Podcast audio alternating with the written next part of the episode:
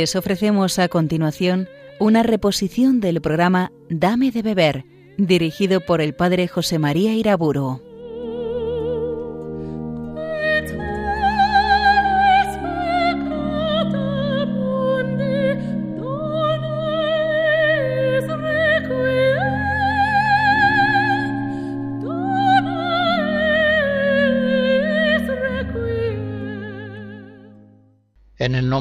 Padre, del Hijo y del Espíritu Santo.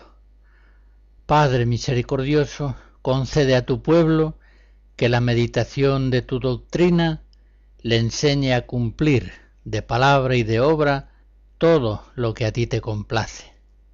Oración colecta del tiempo ordinario, domingo séptimo. Estoy exponiendo el paso del hombre carnal al hombre espiritual, Traté ya de los sentimientos que han de ser ordenados, santificados, elevados por la caridad. Hablé también de el entendimiento que ha de ser iluminado, transformado por la fe y los dones del Espíritu Santo. Hablaré ahora de la memoria, que efectivamente en el hombre carnal es un desorden completo.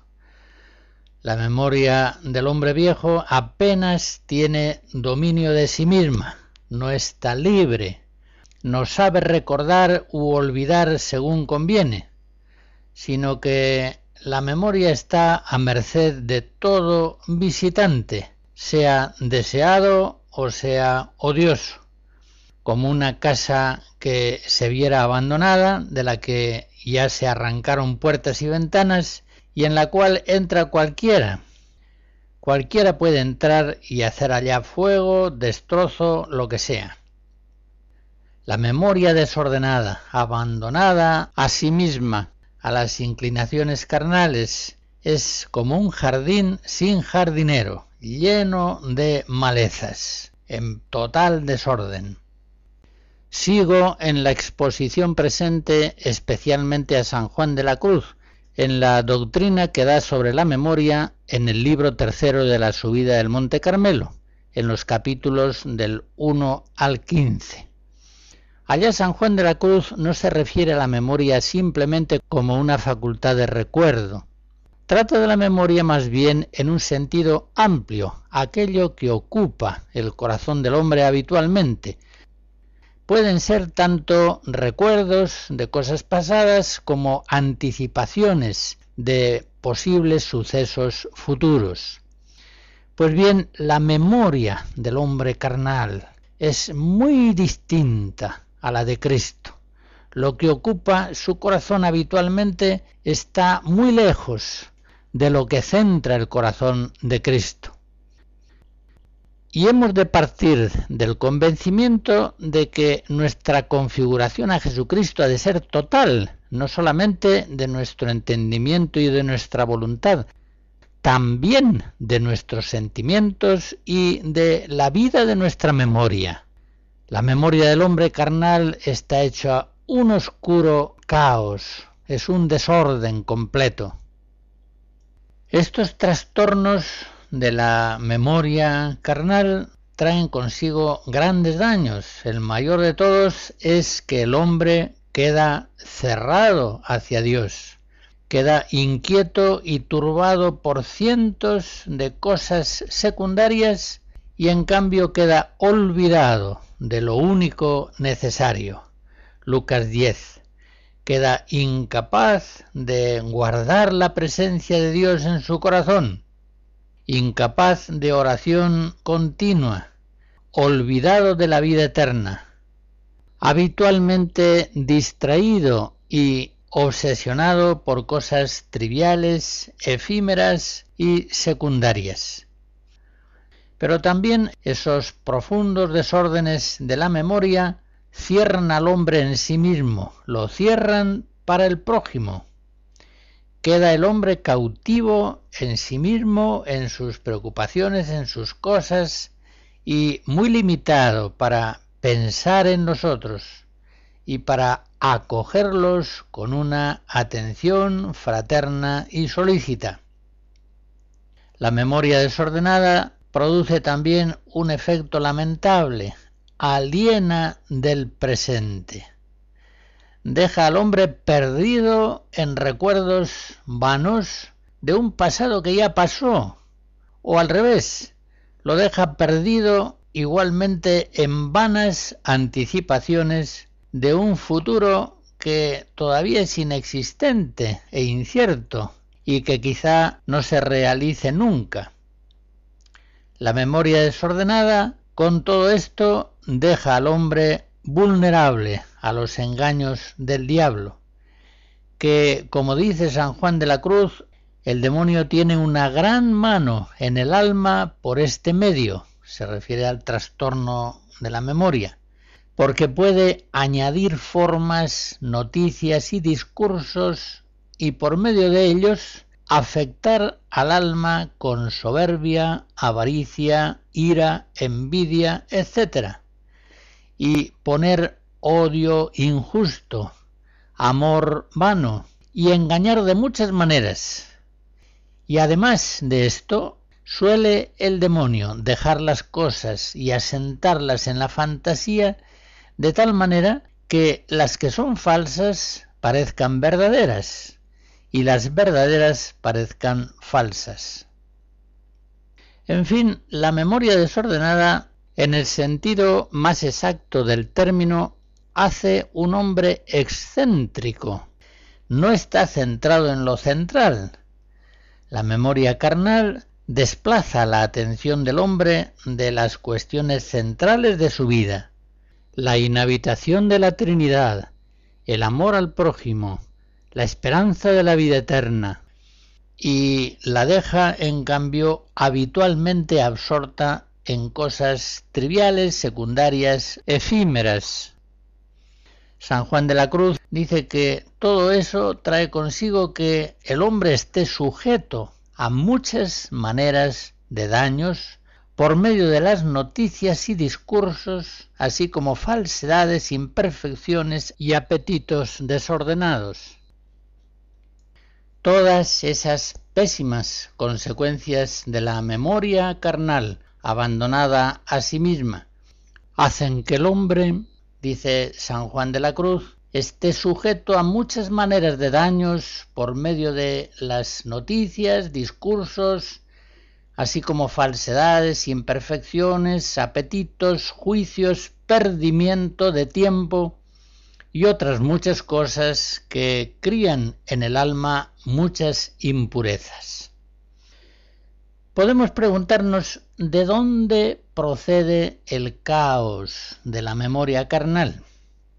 Bien, la primera respuesta podría ser viene del egoísmo, que centra al hombre en sí mismo, haciendo de su alma una madeja desordenada, llena de nudos, un alma cerrada a Dios y al prójimo, cautiva de sí misma.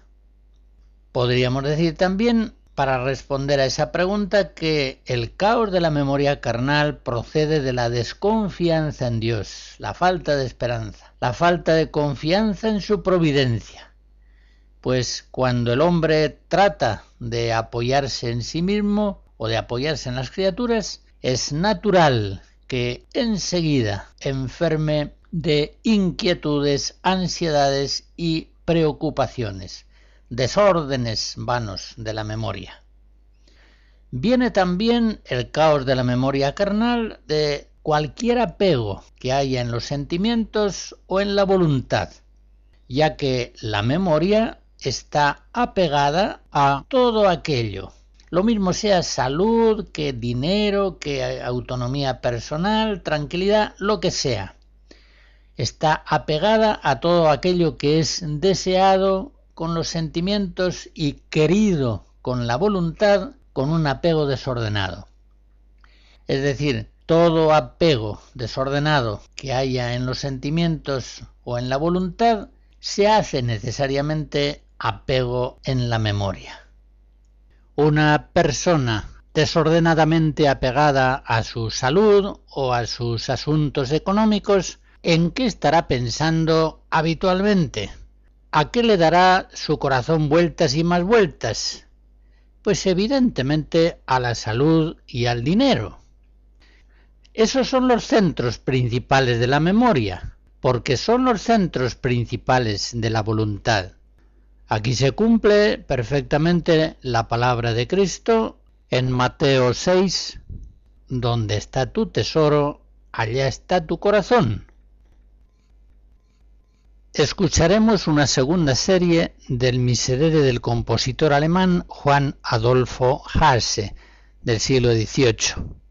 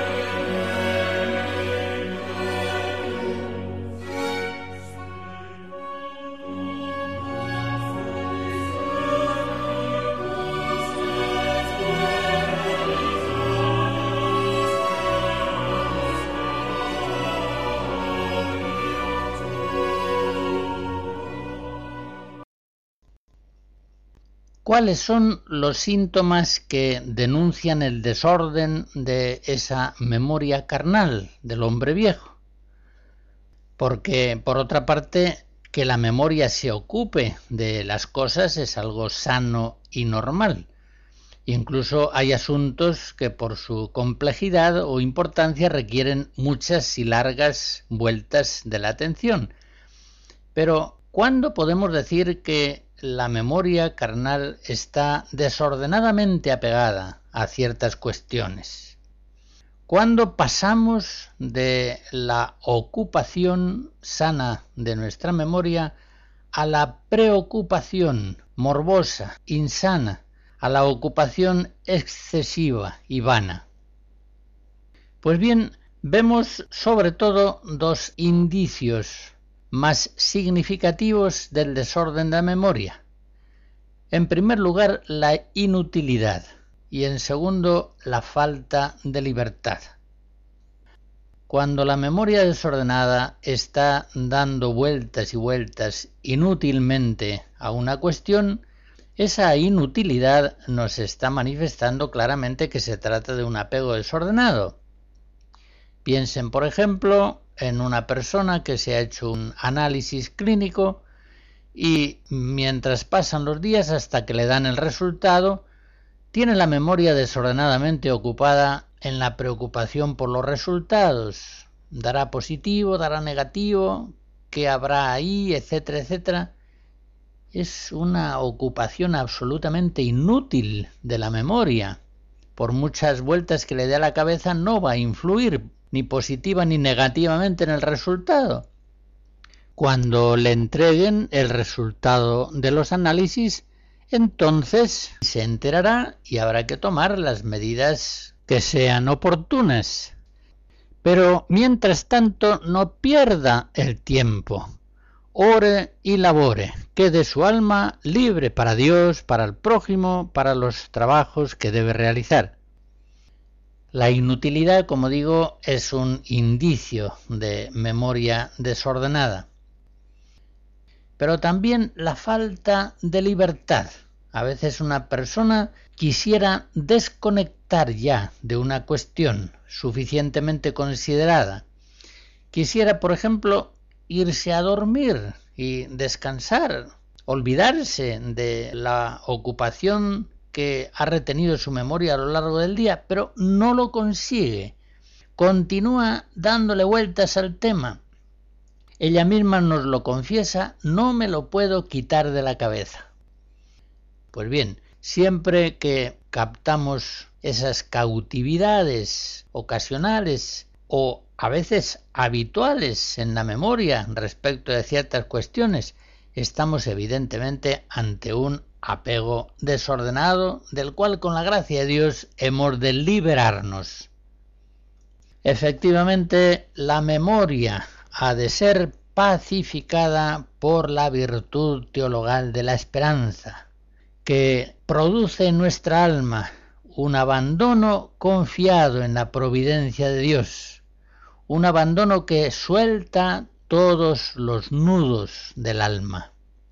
Echa fuera las ansiedades, las ideas fijas, obsesiones, todo eso que son esclavitudes de la memoria y por tanto de la persona, y nos permite vivir la libertad propia de los hijos de Dios, porque, como dice San Pablo en Gálatas 5, para que gocemos de libertad, Cristo nos ha hecho libres. Manteneos pues firmes y no os dejéis sujetar al yugo de la servidumbre. Esta exhortación del apóstol apliquémosla también a la esclavitud de la memoria, que debe ser liberada por la esperanza. El Espíritu Santo quiere enseñarnos, como dice San Juan de la Cruz en el libro tercero de la su vida, quiere enseñarnos a poner las potencias del alma en silencio y callando para que hable Dios. Efectivamente, los desórdenes de la memoria producen un ruido interior que no nos deja escuchar la palabra del Verbo encarnado en lo más profundo de nuestro corazón.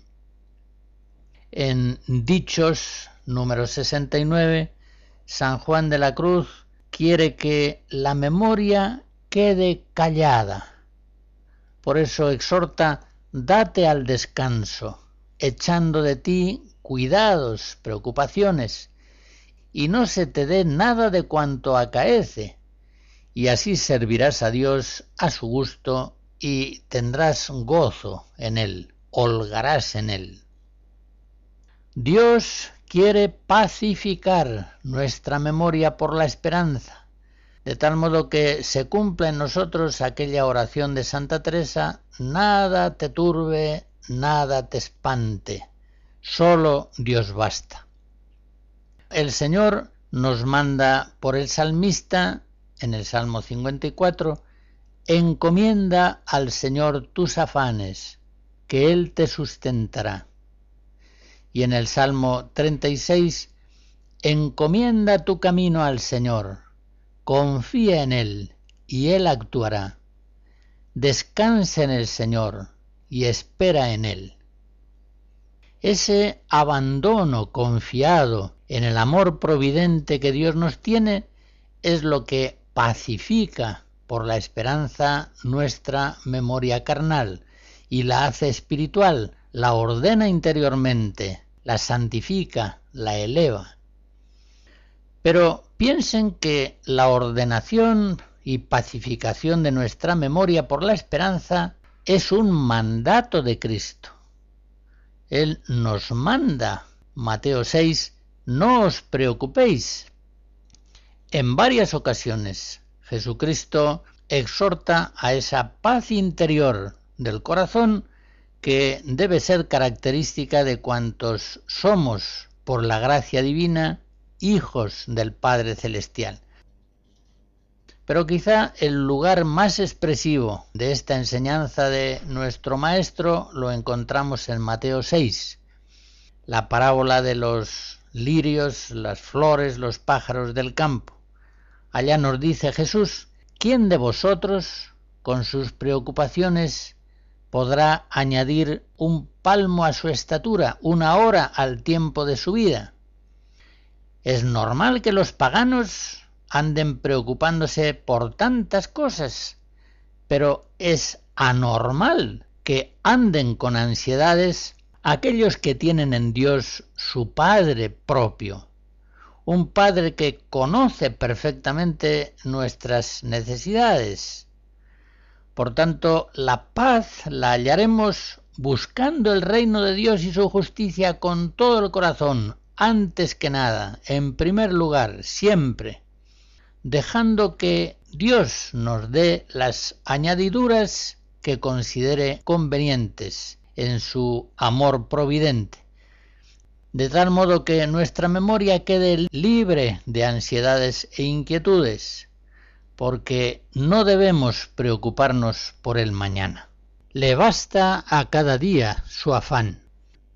Esa enseñanza de Jesucristo, que está recogida al final de Mateo 6, es el antídoto fundamental para las preocupaciones morbosas de la memoria.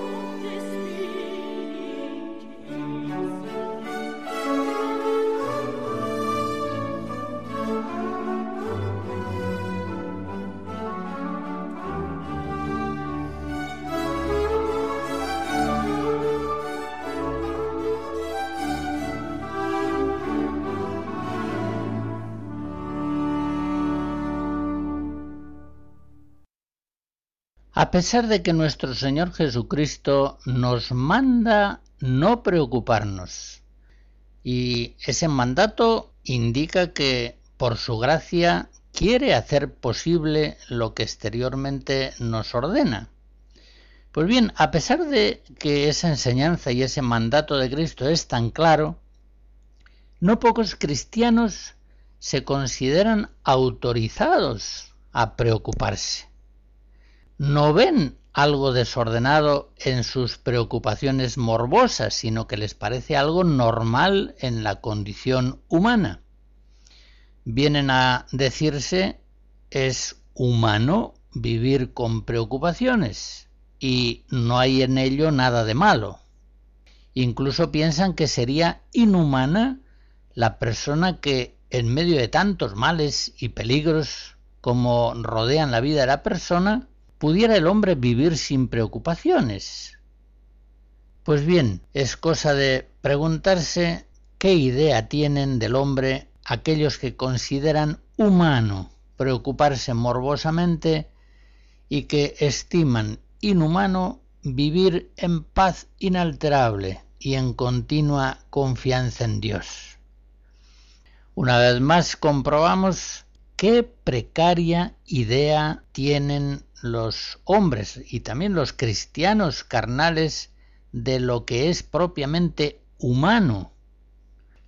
No tienen ni idea siquiera de la perfección espiritual a la que el cristiano está llamado por Dios. ¿Quiere Dios poner en el corazón de sus hijos una paz perfecta? Los pensamientos de preocupación morbosa muchas veces pensamientos consentidos e incluso morbosamente cultivados, son pensamientos malos. Son pensamientos malos como lo son, por ejemplo, los pensamientos obscenos. Tener malos pensamientos no es pecado, pero consentir en ellos sí es pecado. Igualmente, consentir en preocupaciones vanas, morbosas, que ofenden a Dios y a su providencia paternal amorosa, claro que es pecado, es una cosa que ofende a Dios.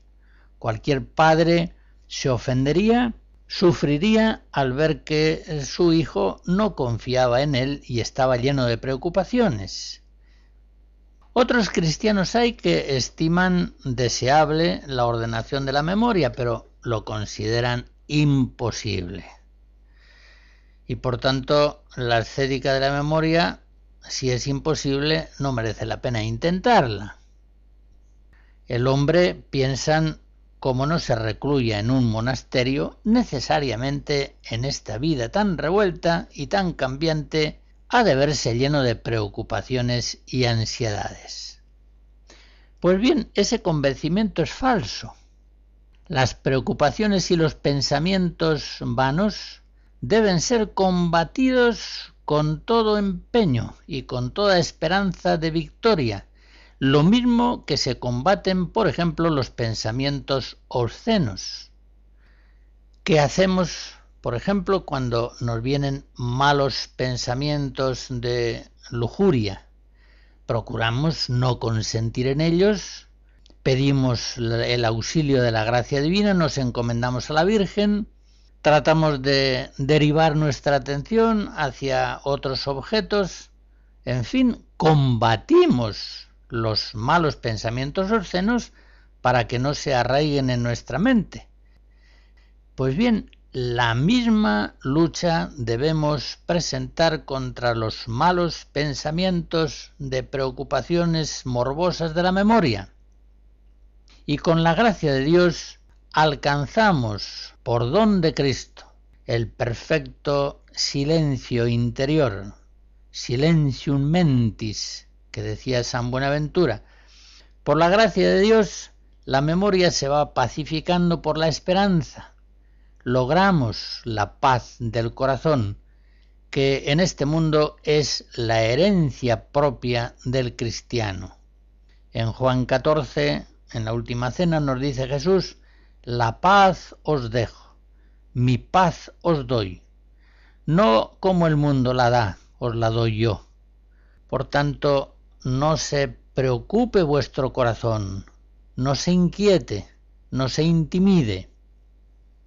Estemos convencidos de que debemos aspirar a pacificar, santificar nuestra memoria carnal por obra del Espíritu Santo mediante la virtud de la esperanza, que levanta nuestros corazones y los apoya en Dios providente. Y adviértase que esa pacificación de la memoria no sólo es precisa para la vida contemplativa, la vida de aquellas personas que están alejados del mundanal ruido en una vida claustral, sino que es posible y es también necesaria para los cristianos de vida activa y secular que están sumergidos en los ajetreos propios de una vida laboriosa, apostólica, asistencial. Unos y otros han de llegar a decir con toda verdad aquellas palabras de San Juan de la Cruz en la canción que introduce la subida al Monte Carmelo. Quedéme y olvidéme, el rostro incliné sobre el amado. Cesó todo y dejéme dejando mi cuidado entre las azucenas olvidado. Por otra parte, tengamos bien claro que esas tesis de la memoria no deja al hombre alelado, desmemoriado, con una mente inerte, sino que, como dice San Juan de la Cruz, de todas estas noticias y formas se desnuda y vacía el alma, y procura perder la aprensión imaginaria de ellas, de manera que en ella no le dejen impresa noticia ni rastro de cosa, sino que se quede calva y rasa, como si no hubiese pasado por ella, olvidada y suspendida de todo. Una memoria carnal que ha venido a hacerse espiritual por la esperanza, por la gracia de Dios, queda ordenada armoniosamente, de tal modo que, como dice San Juan de la Cruz, Dios le hace acordarse de lo que ha de acordar y olvidar lo que es de olvidar. Por eso son personas particularmente lúcidas, alertas, válidas para la acción, lo mismo que para la contemplación. Tienen las ocupaciones y asuntos de este mundo entre manos, pero las tienen como si no las tuviesen, por emplear la expresión de San Pablo en 1 Corintios 7.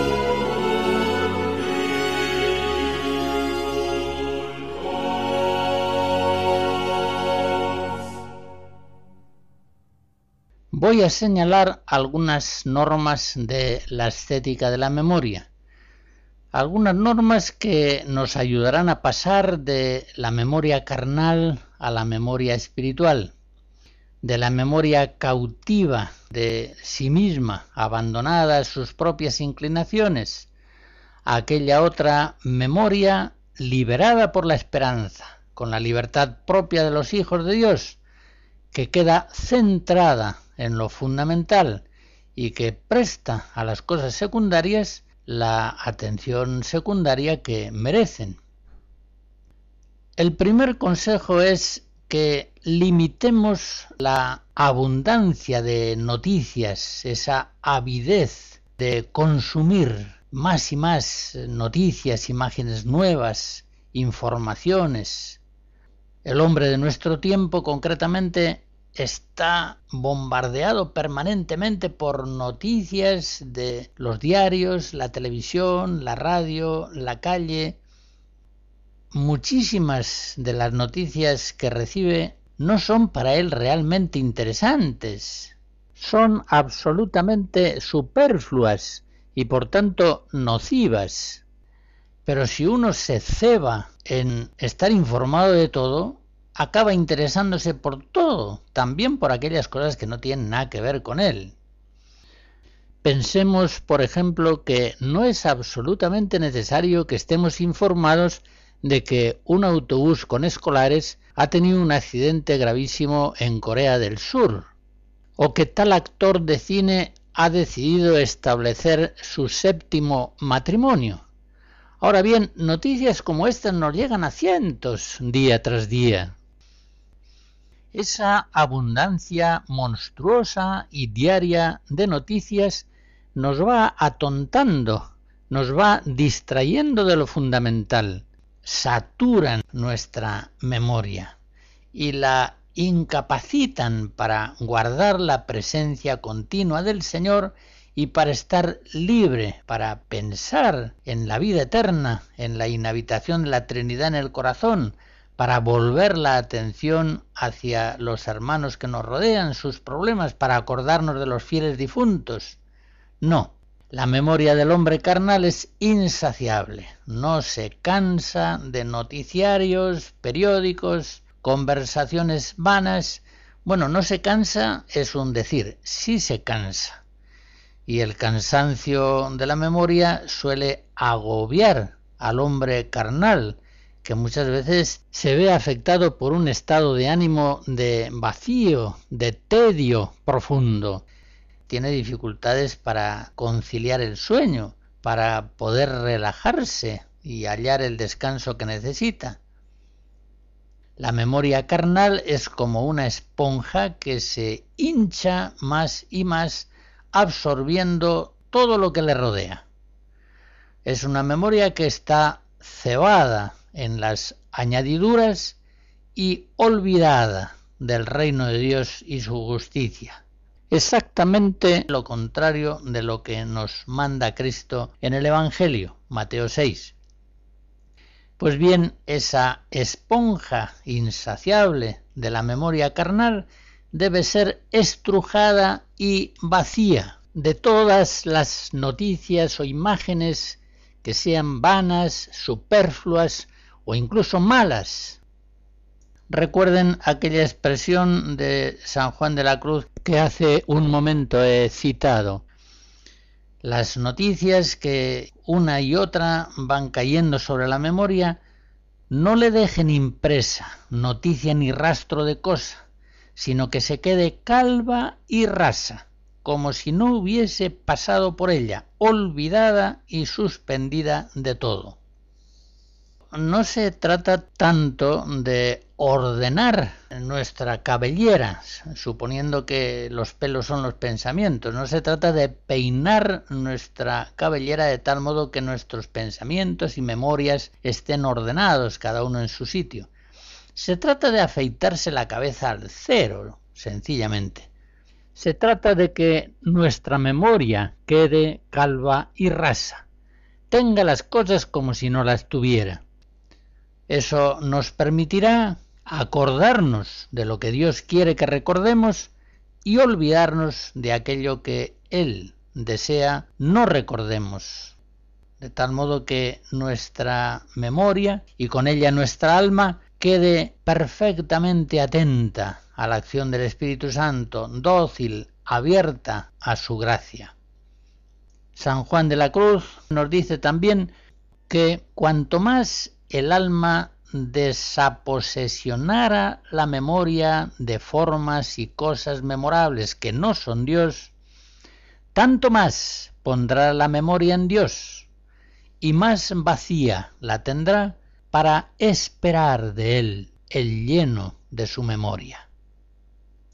Por tanto, esta primera norma nos inclina a limitar el consumo de noticias, dominar esa avidez morbosa, insaciable de trivialidades, cosas efímeras que reclaman la curiosidad vana de nuestra memoria. Una segunda norma a la cual ya antes he aludido no consintamos en las preocupaciones y en los vanos pensamientos obsesivos.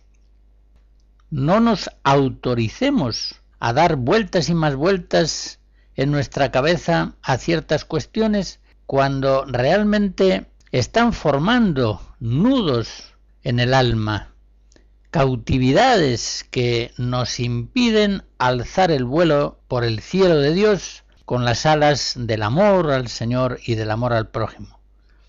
Hemos de combatir los malos pensamientos de la memoria desordenada carnal exactamente igual como combatimos contra los pensamientos de lujuria, contra los pensamientos de odio, de rencores, de venganzas, acudiendo a los medios normales, pedir la ayuda de Dios, procurar quitar la atención del objeto malo y ponerla en algo bueno, actualizar intensamente las virtudes contrarias, muy principalmente la virtud de la esperanza, de tal modo que se pacifique y ordene internamente nuestra memoria y de ser carnal venga a ser espiritual. San Máximo Confesor observa en una de sus centurias que el diablo tienta por las cosas exteriores a aquellos que las poseen, y a quienes se han despojado de ellas los tienta por los pensamientos interiores obsesivos, eso que llamaban los antiguos ascetas logismoi. No consentir en las preocupaciones morbosas de la memoria carnal es una necesidad de todos los cristianos. Aquellos que han sido llamados a la vida contemplativa no podrán cumplir su vocación si no vacían su memoria de pensamientos vanos, de tal modo que pueda resonar continuamente en su interior silencioso la dulce voz del Verbo encarnado. Pero los cristianos activos, seculares, captados por el ajetreo de la vida cambiante de cada día, necesitan también igualmente esa liberación de la memoria carnal, de tal modo que, teniendo tantas cosas entre manos, en el fondo no sean cautivos de ellas, sino que guarden siempre su corazón libre, con la libertad propia de los hijos de Dios, y lo guarden libre fundamentalmente por la confianza que tienen puesta en la providencia divina. Eso es lo que les va a permitir trabajar, enfrentar tantos problemas, pero guardando el silencio interior, la paz del corazón, porque no realizan esas actividades apoyándose en la propia eficacia, sino partiendo siempre de Dios, de su omnipotencia providente y misericordiosa.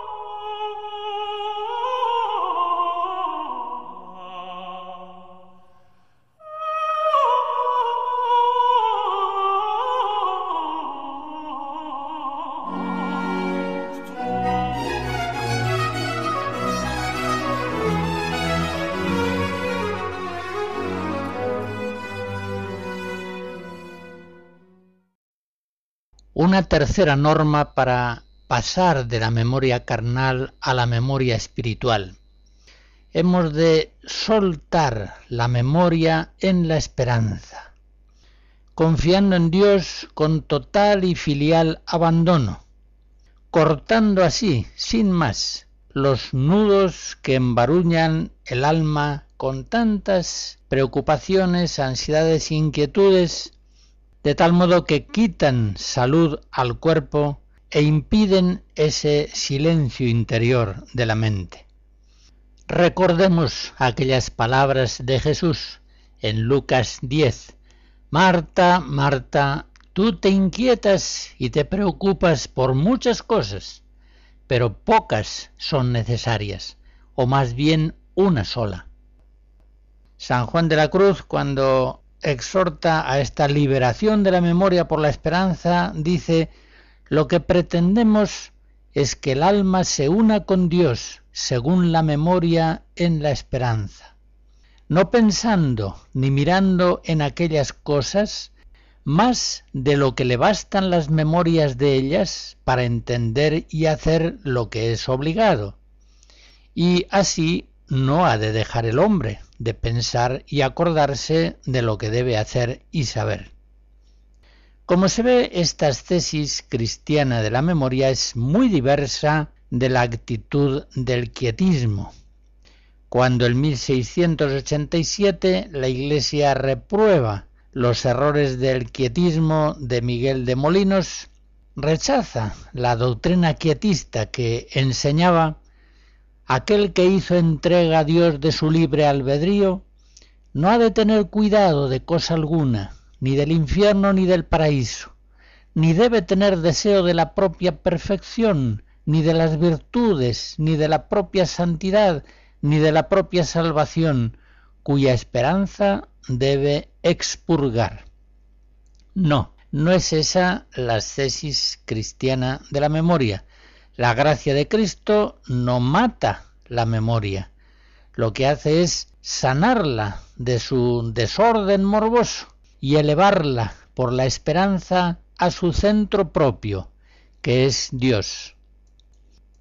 Son inmensos los bienes que la santificación de la memoria produce en el hombre. El hombre con una memoria santificada, evangelizada por la gracia de Cristo.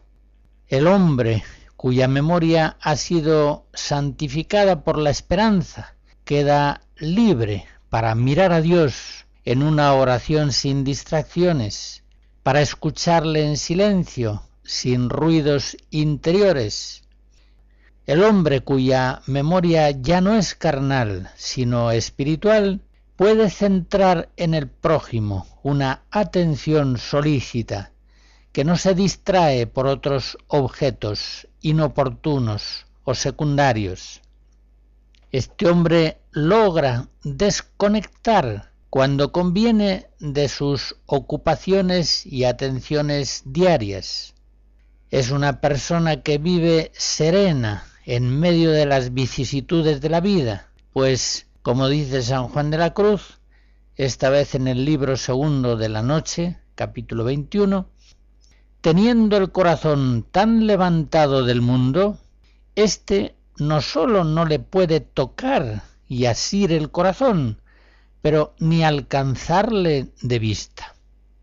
Este hombre de memoria, liberada de sus cautividades morbosas por la esperanza, duerme y descansa cuando es oportuno. Así lo dice el Salmo 4, en paz me acuesto y enseguida me duermo, porque tú solo, Señor, me haces vivir tranquilo. Es un hombre que tiene el alma ligera y clara, libre del agobio de preocupaciones oscuras.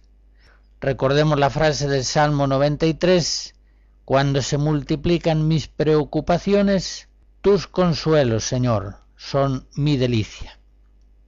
Este hombre, cuya memoria ha sido liberada por la esperanza, tiene una sorprendente capacidad de trabajo, pues apenas se cansa con lo que va haciendo en sus tareas. Lo que cansa realmente a la persona no es tanto la acción, el cúmulo de actividades, sino más bien las tensiones y las preocupaciones que acompañan indebidamente a esas actividades. Eso es lo que cansa el corazón del hombre. Por eso el hombre de memoria liberada por la esperanza, lejos de ser para el mundo una persona inerte o poco útil, es el más entregado, el más animoso, es aquel que guarda el ánimo cuando otros lo han perdido, es el que no se desconcierta ante las vicisitudes de la vida, es el que pasa por el fuego de las ocupaciones sin quemarse en preocupaciones morbosas. Y como dice el libro de Isaías en el capítulo 40, en vez de caminar, vuela velozmente sin cansarse. Pero quiero terminar con las palabras de el mismo San Juan de la Cruz, este gran maestro de la santificación de la memoria. Dice así en el libro segundo de la noche, capítulo 21 el alma se libra y ampara del mundo porque esta verdura de esperanza viva en Dios da al alma una tal viveza y animosidad y levantamiento a las cosas de la vida eterna que en comparación de lo que allí espera, todo lo del mundo le parece, como es la verdad, seco y lacio y muerto y de ningún valor. Y es aquí donde se despoja y desnuda de todas estas vestiduras y traje del mundo, no poniendo su corazón en nada, ni esperando nada de lo que hay o ha de haber en él, viviendo solamente vestida de esperanza de vida eterna.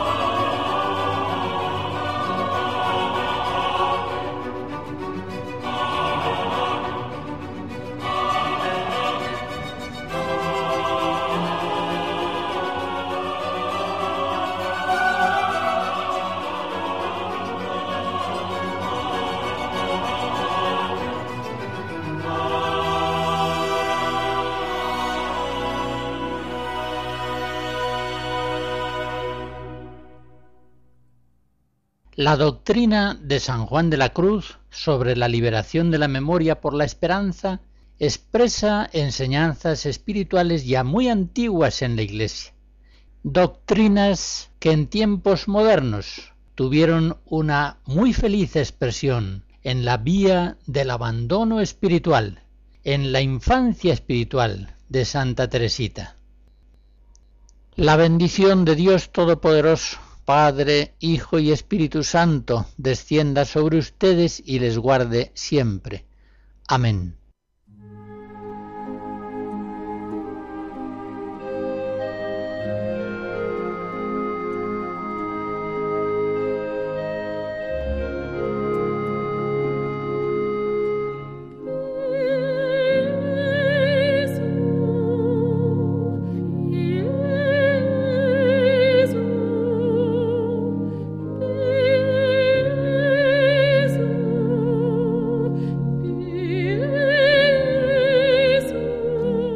Han escuchado en Radio María una reposición del programa Dame de beber, dirigido por el padre José María Iraburo.